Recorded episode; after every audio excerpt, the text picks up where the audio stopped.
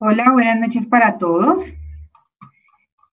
Bienvenidos a una nueva emisión, entonces, de Raras pero no Invisibles, un espacio para voces colectivas. Como lo hemos mencionado previamente, esta es una iniciativa que nace del CIACER y nuestra idea entonces es convertirnos en una plataforma para dar voz a las personas que viven con enfermedades raras en nuestro país, para la mayoría de las personas que la vivencian y la sociedad en general, siguen siendo desconocidas y se catalogan incluso como huérfanas, ya que pareciera que no, eh, no importan a muchas personas de la sociedad, no sabemos que existen, no se han visto. Bueno, a propósito, estamos hoy en una emisión muy especial.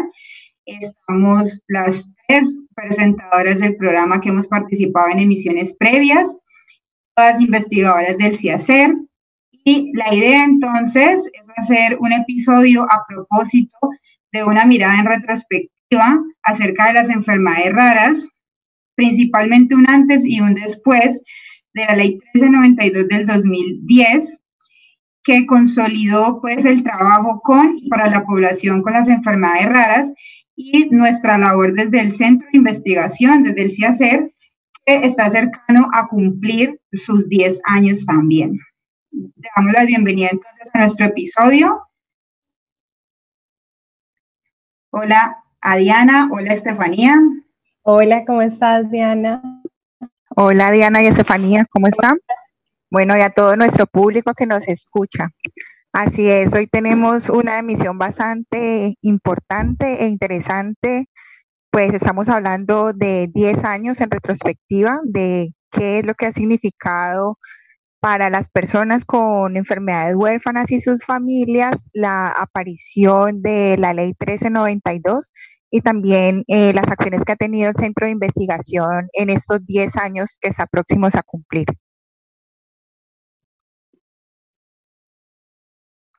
Creo que para empezar sería entonces importante que pudiésemos hablar eh, qué ha significado entonces esta ley 1392 o Ley de Enfermedades Huérfanas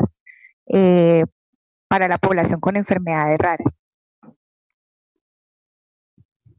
Primero, pues tenemos que recordar que las enfermedades raras en Colombia se entienden como aquellas eh, enfermedades degenerativas, crónicas, progresivas, que van a constituir un problema para la vida y se presentan en uno de cada 5.000 personas.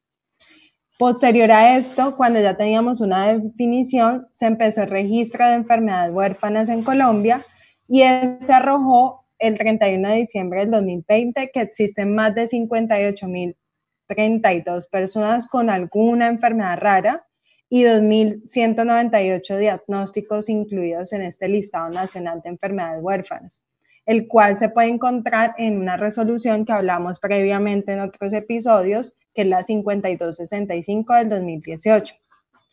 Sin embargo, pues tener una cifra precisa es gracias a las garantías de esta ley de 1392 eh, del 2010 o la ley de enfermedades huérfanas, por la cual se reconoció que las enfermedades raras son un problema de interés en salud pública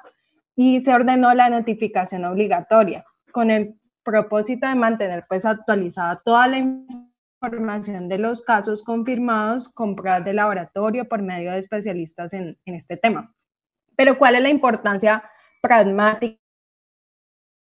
de esto? ¿Cómo ustedes, nuestros, como desarrollar o entender un poco más cuál es la importancia? Entonces, la ley lo que hizo fue que abrió las puertas y las oportunidades a todas esas personas que no tenían diagnóstico, que iban divagando de especialista, de médico, de diferentes profesionales en salud, y que para el sistema eran totalmente invisibles porque no eran contadas y no se sabían los números ni las frecuencias de estas. Entonces, al instalar la notificación obligatoria, estas personas empezaron a existir en el sistema y se volvió una problemática medible a la cual se le podría hacer seguimiento y manejo y por lo tanto la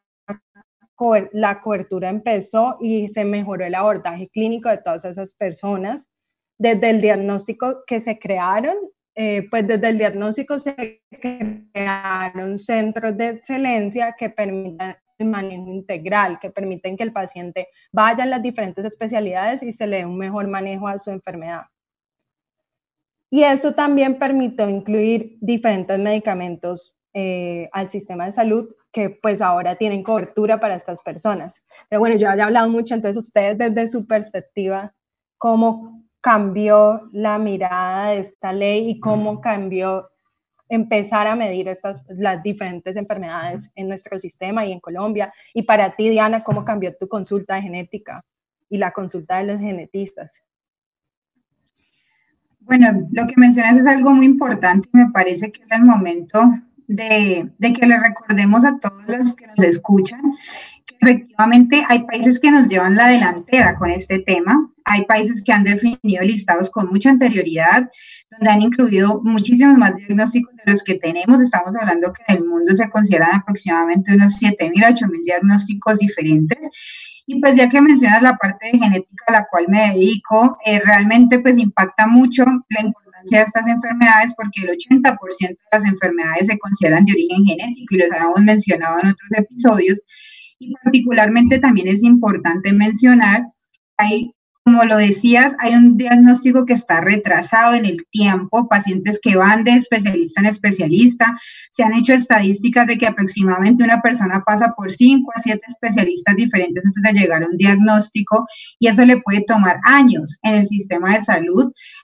Más o menos en promedio unos 5 años. En Colombia se ha estimado que pueden ser hasta 10 años de retraso en un diagnóstico debido a que no se analizan adecuadamente las patologías. Entonces, desde la parte médica, el hecho de poder tener una identificación, un registro obligatorio, lo que nos ha permitido es conocer primero cómo estamos en Colombia, dónde están nuestros pacientes, de qué están sufriendo, a cuáles enfermedades raras realmente podemos llegar por su importancia y, pues las posibilidades de ofrecer tratamientos como lo mencionabas. Entonces creo que definitivamente fue una antes y un después muy significativo. Y bueno, no sé si es también momento de que más allá de hablar de estadísticas y cifras, contemos un poco cómo ha sido la experiencia del centro de investigación a propósito también de nuestra experiencia con la ley y de todo lo que hemos logrado vivenciar al lado de los pacientes a lo largo de estos años. Sí, hay que tener en cuenta que a partir de esta ley, eh, las familias, sí, la, sociedad civil también empezó a movilizarse y a tener unos, a participar, sí, a tener presencia en los espacios de participación, por lo menos en Cali. Eh, tenemos la apertura de la Mesa Técnica Municipal de Enfermedades Huérfanas, eh, en donde digamos que todo este movimiento se hace precisamente a partir de las familias, de las asociaciones, de las fundaciones, de la población que vivencia las enfermedades raras. Y eso ha permitido entonces poder tener una incidencia política precisamente desde las necesidades que se tienen de los pacientes y todas estas necesidades relacionadas no solamente con el ámbito de la salud, sino que trascienden o por lo menos se tiene una visión mucho más compleja de la salud en la que se involucran otras variables. Y esas variables tienen que ver con los espacios educativos, donde se piensa también eh, el trabajo para tanto para las personas con enfermedades raras, pero también para sus cuidadores y también pensándonos en otros espacios de participación como los espacios culturales, de ocio, y esto ha permitido entonces poder tener eh, por lo menos la visibilización de la población con enfermedades raras, eh, no solamente en el ámbito de la salud. Así es, hemos dejado de ver esto como un problema netamente médico para abordarlo desde diferentes perspectivas. Y en particular queremos contarles también que eh, estamos haciendo este episodio porque el fin de semana pasado se conmemoró en el país eh, el, Día eh, Mundial se hizo una conmemoración del Día Mundial de las Enfermedades Raras o Huérfanas y nosotros estuvimos participando en diversas actividades que se realizan entonces para apostar nuevamente por esa visibilización, por ese trabajo que como sociedad tenemos la responsabilidad de hacer para mantener en vigencia este tema y para seguir apoyando el proceso de investigación y el proceso de desarrollo que ha tenido el conocimiento sobre estas enfermedades. Entonces, vamos a contarles lo que hicimos durante el fin de semana y las actividades que se desarrollaron para conmemorar este día. Así es, Diana. El 26 de febrero, precisamente, se llevó a cabo desde el CIACER y el Centro de Investigación en Anomalías Congénitas y Enfermedades Raras de la Universidad ICESI y del Grupo de Acciones Públicas de la Universidad ICESI, el GAPI, eh, un conversatorio sobre enfermedades raras, derechos humanos en tiempos de pandemia.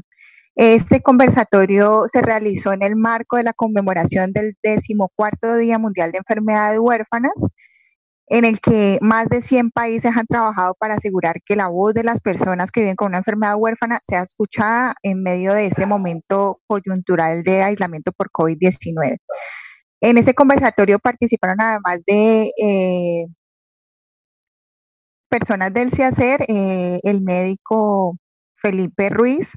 eh, también participó Solange Mosquera, referente de enfermedades huérfanas eh, de Cali, y también participó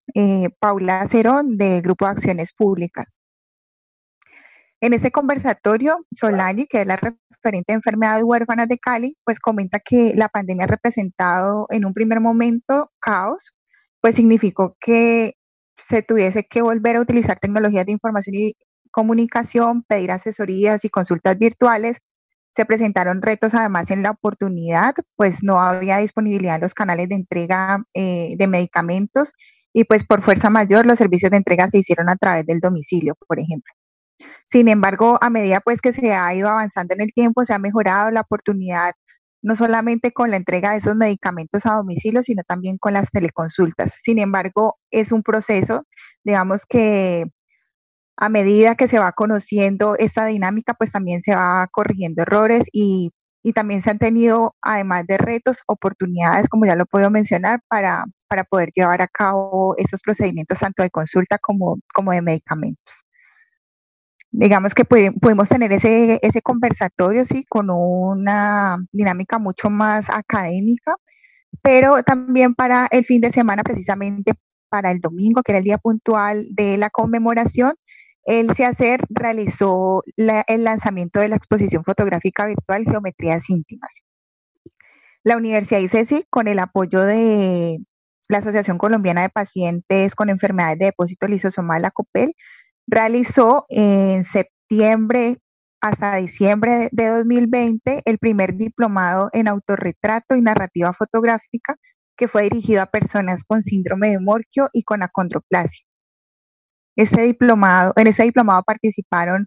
20 personas eh, y tuvo como objetivo brindar herramientas para que las personas pudiesen potencializar, ampliar y reconocer el valor y la riqueza de su voz de su mirada, de su singularidad a través de la fotografía, pero también de la escritura. Y de esta manera entonces se ofreció la oportunidad de que pudiesen participar de un proceso transformativo, perdón, formativo y transformador en medio de la emergencia sanitaria. Eh, ese, pues digamos que la modalidad, dado la coyuntura en la que nos encontramos por la pandemia, fue 100% virtual y un logro de esto fue que se logró reunir a personas de Cali, de Medellín, de Pereira, de Manizales, de Bogotá y de otros municipios que se encuentran muy alejados eh, del, pues como de las zonas urbanas. Sin embargo, eh, digamos que para llegar a esto, el CIACER tuvo que realizar toda una línea de base que permitiera reconocer quiénes eran las personas, por un lado, pero también cuál era la capacidad de acceso y el uso de tecnología que tenían. Pues digamos que no se puede partir de que todas las personas se encontraran en las mismas condiciones para poder iniciar, mantenerse y finalizar el diplomado. En consecuencia, estas 20 personas que fueron seleccionadas tuvieron una beca que incluía la entrega de equipos celulares smartphone y SIM cards con datos de navegación para que pudiesen conectarse a las clases y tener la herramienta para poder tomar las fotografías y cumplir con los trabajos demandados por los profesores. Entonces, eh, pues no sé si de pronto quisieras eh, mencionar un poco a qué se le apostaba este diplomado desde el CIACER. Yo también quisiera saber, pues, dónde nuestros radioescuchas pueden encontrar eh, la exposición. Bueno, la exposición se encuentra en este momento colgada desde la página web de, de la Universidad ICESI. y también pueden encontrar el link de acceso desde las redes sociales de Facebook del CIACER. Recuerden que el CIACER se escribe C-I-A-C-E-R, de Centro de Investigación en Anomalías Congénitas y Enfermedades Raras. Entonces, eh, allí pueden encontrarlo como geometrías íntimas, también pueden teclear eh, en Google geometrías íntimas y van a llegar al espacio, al sitio, perdón. Entonces, eh, la idea es que ustedes puedan acceder a la, a la exposición, una exposición muy bonita. como ya lo hemos mencionado, el, por un lado, el diplomado propició que, que las personas tuvieran un espacio para que para compartir sus historias de vida y mostrarnos un universo del que poco se sabe, pero que es necesario que se abra el mundo para mostrar su riqueza, sus complejidades y también para exigir su propio espacio en la sociedad, sí, un espacio mucho más incluyente. Creo que eso ha sido una constante en el programa. Eh, hemos tratado entonces de darle voz a otras personas y como bien lo menciona Diana, esto fue toda una apuesta del centro de investigación. Y adicionalmente lo que me parece súper interesante es que no solo tenemos la visión médica, a pesar de que somos, o sea, fuimos diseñados desde la parte biomédica, el centro, el centro de enfermedades raras y anomalías congénitas, que es el CIAC, fuimos evolucionando a ver que eh, un ser humano no es solo su diagnóstico, sino que va más allá del diagnóstico y vamos eh, entendiendo que en la persona y para que persona tenga un estado completo bienestar, que es como determina la OMS la salud, requiere que su ambiente social también sea intervenido, que su ambiente educativo sea intervenido y que transformemos como sociedad para disminuir las barreras que nosotras mismas creamos porque creemos que la sociedad debe estar diseñada para el común denominador cuando existe una gran mayoría de personas que van a ser diferentes y que por ser diversas no tienen que ser excluidas de nuestra sociedad. Entonces me gusta mucho cómo el CIACER ha puesto todas estas perspectivas y ha, ha, unido tanto los trabajadores sociales, los médicos, los biólogos, los antropólogos y los diseñadores para enfrentar un problema que afecta a muchas sociedades y en todos los países. Sí, realmente Dime, Diana, tranquila. No, no, no, iba a plantear algo que menciona eh, Estefanía y es precisamente cómo eh, nos encontramos con barreras y muchas veces eh, nos referimos a las barreras físicas, ¿sí? que seguramente son muy fáciles de derrumbar, pues uno podría decir que a través del diseño universal uno podría pensarse en derrumbar esas barreras, ¿cierto? Y también las barreras de comunicación, pero hay otras barreras que son las barreras actitudinales, que generalmente son muy difíciles de derrumbar porque se relacionan con los imaginarios sociales que tenemos eh, sobre la discapacidad. Y precisamente trabajos como el del diplomado y como el de la exposición de geometrías íntimas nos lleva a confrontar esas representaciones que tenemos sobre las personas con enfermedades raras o en general sobre las personas con discapacidad. Y aquí quisiera centrarme un poco porque muchas veces utilizamos eh, calificativos para referirnos, por ejemplo, a estas personas y no nos, no nos sentamos como a reflexionar sobre la influencia que tienen ese tipo de calificativos o en las formas como los nombramos. Y en esa se me viene, por ejemplo, la palabra de personas especiales que generalmente se les menciona a las personas con enfermedades raras y pues como dijo en algún momento el protagonista de la película Extraordinario, especiales son las pizzas, ¿sí? Eh, digamos que con ese tipo de formas como las calificamos, eh, seguimos marcando una idea de excepción, lo separamos de la regularidad, se marcan planos de normalidad y de anormalidad que tenemos que, que tenemos que dejar a un lado. Y no solamente desde el lado digamos que tenemos que sacar a las personas con enfermedades raras y con discapacidad de ese lado de la lástima y de, la incapacidad, pero también, que era, algo que mencionaban las personas que participaron del diplomado, del otro lado. Y el otro lado tiene que ver con esa idea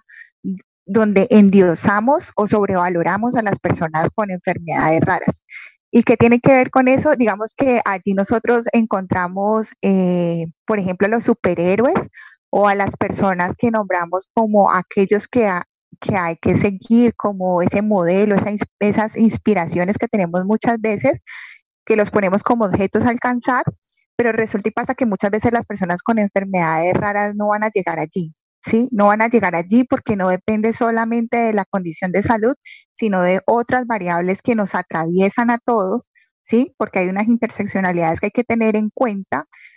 y que tienen que ver precisamente con variables económicas, políticas, sociales, que no nos van a dejar llegar o lograr eso que otros han logrado, ¿sí? Y que quiero que, eso quede muy claro y que tiene, digamos, una génesis precisamente en esos modelos que nos hemos debatido en el CEACER, que es el modelo médico, ese modelo que piensa que, que las discapacidades se rehabilitan y que de esa manera se incluyen las personas, pero no, hay otra óptica en el, con la que tenemos que centrarnos para, poder ver y comprender a las personas con enfermedades raras y es una óptica mucho más social, ¿sí? Tenemos que centrarnos allí en qué tanto estamos permitiendo de verdad eh, que las personas con enfermedades raras puedan participar en los espacios en los que todos como ciudadanos tenemos derecho. Yo quiero decir algo ahí y no sé, pues el libro que me estoy leyendo exactamente en este momento, que se llama Otro fin del mundo es posible, habla de que la ciencia médica ha progresado tanto que ahora nadie es sano, ningún ser humano es sano, porque nadie está en completo bienestar social y bienestar de salud. Entonces, en esa óptica, si estamos viendo, esperando que todo esté en la regularidad o en la normalidad, como la miramos o en la normalidad subjetiva, nunca nadie va a ser totalmente sano y generalmente las barreras las estamos poniendo desde nuestra sociedad, como lo decís. Entonces quería como agregar eso. Y démosle el paso a Diana que está que se habla. No, simplemente quería que, que, nos pusiéramos un poco a pensar en este momento, realmente todo lo que nos falta transitar porque digamos que hemos hecho, echado una mirada a lo que logramos, eh, hemos tenido avances que no podemos desconocer en cuanto a la posibilidad de acceder a diagnóstico, la posibilidad de que empecemos a reconocer un poco las patologías y a que se sensibilice la población, tanto médica como civil, acerca de estas enfermedades. Pero eh, hay algo que particularmente nos llamaba la atención al revisar las experiencias de vida de los participantes del diplomado y es que ellos nos mencionaban que ellos casi nunca se encuentran eh, con otros similares a ellos,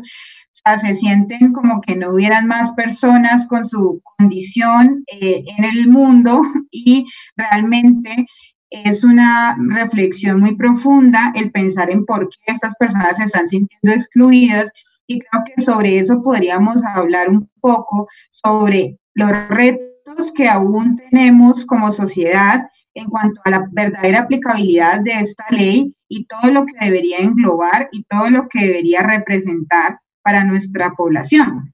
Entonces, eh, me gustaría compartir en este momento una reflexión que hace uno de los participantes del diplomado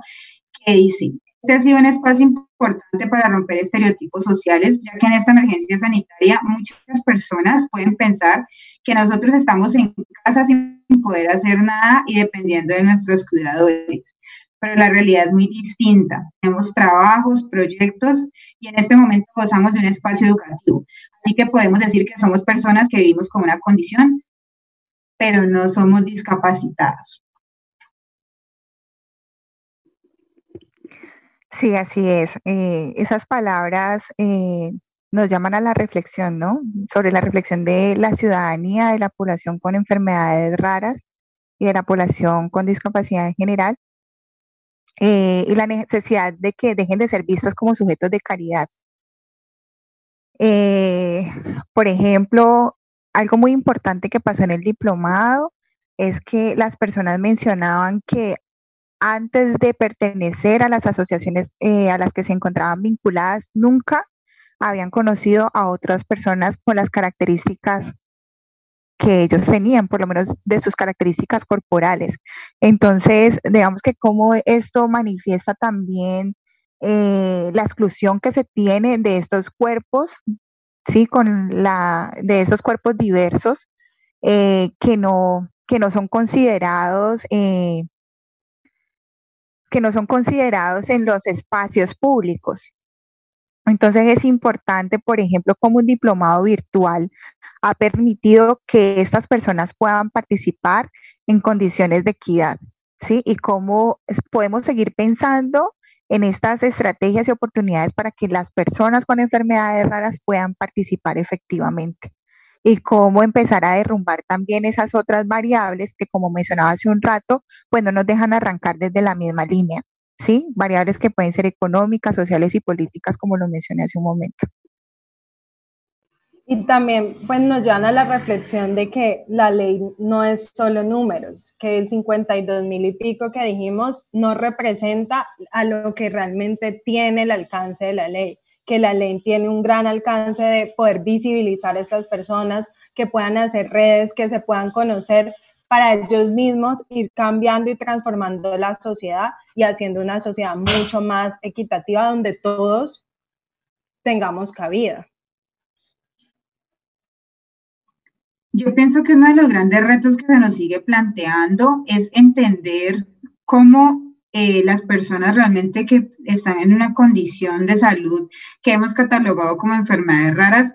tienen unas necesidades que no hemos podido resolver completamente. De pronto, como médicos, podemos dar algunas respuestas, alguna tranquilidad en cuanto a la parte de diagnóstico, alguna tranquilidad en cuanto a las posibles eh, complicaciones que pueden recibir y cómo trabajar en planes individualizados con ellos. Y aún así, desde la parte médica tenemos ciertas eh, dificultades en cuanto al, al, hecho de que muchas veces desde la misma condición de salud no se logra una visión integral adecuada de las necesidades de los pacientes y muchos de ellos manifiestan que aún cada persona que los ve dentro de un sistema de salud parece solucionar una pequeña parte de su condición, pero no se ve de manera integral. Y si eso lo unimos a las experiencias que hemos escuchado de nuestras anteriores invitadas, de las necesidades eh, que realmente tienen a nivel de sociedad, a nivel, como lo mencionaba Diana, a nivel laboral, como se discutió en la semana pasada, en cuanto incluso sus eh, derechos y su capacidad legal, y todo eso creo que son cosas que siguen sin poder realmente entenderse desde un punto de vista de la integralidad y no estamos entonces realmente eh, llegando al punto final del asunto. Tenemos mucho trabajo por hacer y bueno, eso es algo que me parece muy importante y que serviría entonces como para que vayamos cerrando este episodio. Sí, yo creo que eh, digamos que aquí el reto y también como la recomendación, por lo menos desde el trabajo que se ha hecho desde el CIACER, es que en esta fecha tan importante, sí, de conmemoración del Día Mundial de las Enfermedades Raras y durante los días en general, porque no solamente es en esta fecha, seamos muy críticos frente a los discursos y las imágenes que se ponen en circulación. Esto con el objetivo de que podamos resignificar términos como ya lo había mencionado, el pobrecito, el minusválido, el ángel, los niños especiales, los retrasados que tanto se sigue utilizando, haciéndonos la pregunta de con base en qué consideramos de esa manera a las personas, bajo qué parámetros, y empezar entonces a romper ese esquema y dejar de reproducir ciertas lógicas. Y creo que, por ejemplo, la consulta, que era algo que, mencionabas ahorita, la consulta eh, de genética en este caso, es el espacio propicio para empezar a romper con, esos estereotipos y con esas ideas que tenemos sobre las personas con enfermedades raras. ¿Cómo? Precisamente pensándonos en que esta población son sujetos de derecho. Sí, son sujetos de derecho que necesitan ser considerados en la consulta, aunque puede ser una consulta pediátrica, que se les mire a los ojos, que se les hable a ellos sobre esa condición de salud, porque es que se está hablando sobre su cuerpo, aunque el cuidador está allí precisamente para cuidar y acompañar, digamos que es la persona con la enfermedad rara quien se le debe dirigir, ¿sí? Porque es que estamos hablando sobre ellos. Y entonces eso los pone en otro lugar, en un lugar de reconocimiento que creo que es importante y el lugar de partida. Entonces, esa es como la reflexión que, quisiéramos dejar, empezar a ser mucho más reflexivos sobre la forma en cómo consideramos a las personas con enfermedades raras, cómo las comprendemos y cómo actuamos frente a ellas. Creo que has recogido específicamente nuestro sentir. Eh, la apuesta, como lo mencionas, por lo menos desde el, desde el punto de vista de genética, es trabajar juntos y seguir eh, aprendiendo, seguir mejorando cada día para tener más oportunidades que ofrecer, mejores tiempos de respuesta ante las necesidades. Y bueno, creo que con eso podemos cerrar, Estefanía. Y también, creo que también la apuesta es diversificar y llevar este mensaje a muchas otras especialidades porque si todos trabajamos en conjunto, pues muchas más personas van a tener más conciencia de esto y probablemente ya nuestros pacientes no tengan que esperar 5 a 10 años, sino que cada vez ese tiempo va a ser de espera va a ser menor y también es un, espere, un tiempo de espera y de sufrimiento no solo para quien padece la enfermedad, sino para todos sus cuidadores y todo el ambiente que rodea a este sujeto. Entonces, sí, vamos cerrando. Agradecemos de nuevo por escucharnos en este espacio de raras pero no invisibles como todos los martes. También quisiéramos agradecer a las personas de la producción, Santiago y Mariana Pulesio, y los demás que hacen posiblemente, posible que Radio Samán funcione y a toda nuestra audiencia por estar siempre presente. Los invitamos entonces a sintonizarse en nuestra próxima emisión el próximo martes a las 7 y 15 donde vamos a estar dando, hablando desde la mirada del cuidador y de las personas que viven con una persona con autismo. Y recuerden seguirnos en nuestras redes sociales, en Facebook y en Ciacer. Feliz noche y muchas gracias por su compañía. Muchas gracias, Diana. Muchas gracias, Diana Ramírez y Diana Ortiz. Gracias. Eh, de todas maneras, seguimos abriendo la invitación para que visiten la página de la exposición fotográfica Geometrías íntimas. Recuerden que pueden acceder eh, a ella a través de la página web de la Universidad ICESI o de las redes sociales del CIACER. En Facebook nos encuentran como CIACER o pueden googlearla como Geometrías íntimas. Sí, entonces esperamos que puedan visitarla. Eh, en ese tuvimos un inconveniente allí con la lectura de los fotoensayos. Entonces, para las personas que entran, les recomiendo que se paren sobre cada una de las fotos para poder abrir el fotoensayo y que tengan la posibilidad de leerlos completamente. Muchas gracias por todo y que sigan escuchando Radio Sama. Nos vemos dentro de ocho días. Gracias, hasta luego.